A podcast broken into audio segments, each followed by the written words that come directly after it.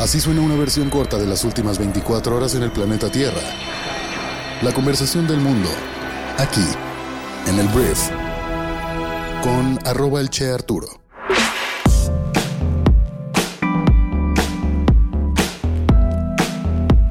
Muy buenos días, bienvenidas, bienvenidos a esto que es el Brief para este miércoles 29 de noviembre.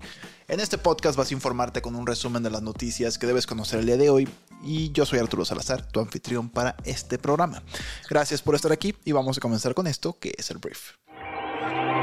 Empecemos hablando de seguridad pública porque el día de ayer Rosa Isela Rodríguez, secretaria de Seguridad y Protección Ciudadana, solicitó a la Cámara de Diputados reformar la Constitución para hacer de la extorsión un delito grave. Durante su comparecencia ante la Comisión de Justicia de la Cámara de Diputados, Rodríguez afirmó también que México ya dejó atrás la noche negra de Genaro García Luna, su antecesor durante el gobierno de Felipe Calderón. La funcionaria federal indicó que aun cuando las policías municipales estatales, la Guardia Nacional y elementos de las Secretarías de la Defensa Nacional y de la Marina hacen detenciones de personas que extorsionan, estos son liberados automáticamente porque este ilícito no es considerado como grave. Indicó que esto ha ocasionado que muchos delincuentes hagan de este delito un modus vivendi, o sea, vivir de eso. Rodríguez llamó entonces a los legisladores a hacer patente su preocupación ante la comisión de este ilícito con hechos. Hablemos de los aguacates mexicanos, que normalmente deliciosos, los usamos para el guacamole, los taquitos, todo eso. Resulta ser que los aguacates mexicanos de exportación, cultivados principalmente en Michoacán y Jalisco, contribuyen a una deforestación generalizada y vulneran los derechos de las comunidades locales, según Climate Right International. Esta organización afirmó que los gobiernos de México y Estados Unidos no están adoptando medidas básicas para detener la devastación causadas por las plantaciones de aguacates. Cualquier aguacate que proceda de México puede haber sido cultivado en terrenos deforestados ilegalmente usando agua robada, sostuvo el director ejecutivo de esta organización llamado Brad Adams. La organización publicó el informe El saldo insostenible de la expansión aguacatera, deforestación, acaparamiento de agua y violencia detrás de las exportaciones de aguacates de México a Estados Unidos y otros mercados.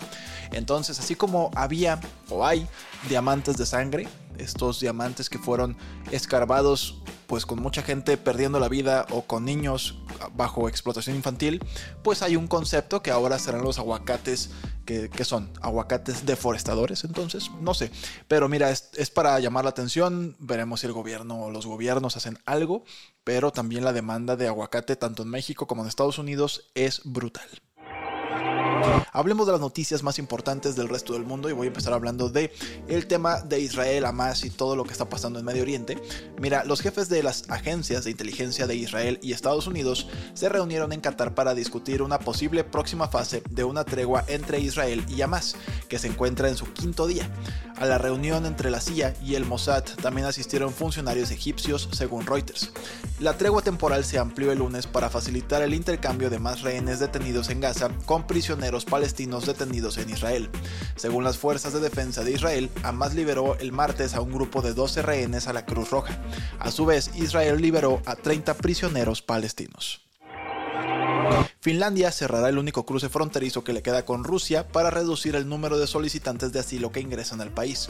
Unas 900 personas, muchas de ellas de Somalia y Siria, llegaron en noviembre, en comparación con solo unas pocas docenas en septiembre y octubre. La frontera se cerrará durante dos semanas. Finlandia dice que Rusia está canalizando inmigrantes a través de la frontera en represalia por su ingreso a la OTAN. El Papa Francisco canceló su viaje a Dubái para la conferencia climática de la COP28 después o debido a órdenes de su médico, aunque se está recuperando de la influenza y de una inflamación pulmonar, fue lo que informó el Vaticano este martes, horas después de confirmar su asistencia, de hecho. Es la segunda vez que el Papa de 86 años tiene que cancelar un viaje por razones de salud. Canceló un viaje a la República Democrática del Congo y Sudán del Sur en 2022 por inflamación de la rodilla, ahora sí que se fregó la rodilla, aunque ese viaje sí lo pudo hacer este año. Francisco reveló el domingo pasado que tenía inflamación pulmonar, pero dijo que aún así planeaba ir a Dubái para la conferencia sobre cambio climático y el portavoz del Vaticano Matteo Bruni dijo que Francisco se está recuperando de la influenza y de la inflamación respiratoria que le obligó a cancelar sus audiencias el sábado, pero los doctores le han pedido al Papa no hacer el viaje planeado para los próximos días a Dubái. El Papa aceptó el pedido de los médicos con mucho pesar y por lo tanto, pues este viaje está cancelado. El presidente electo de Argentina, Javier Milei, se reunió este martes con el asesor de seguridad nacional de Estados Unidos, Jake Sullivan, como parte de un viaje a Washington, D.C.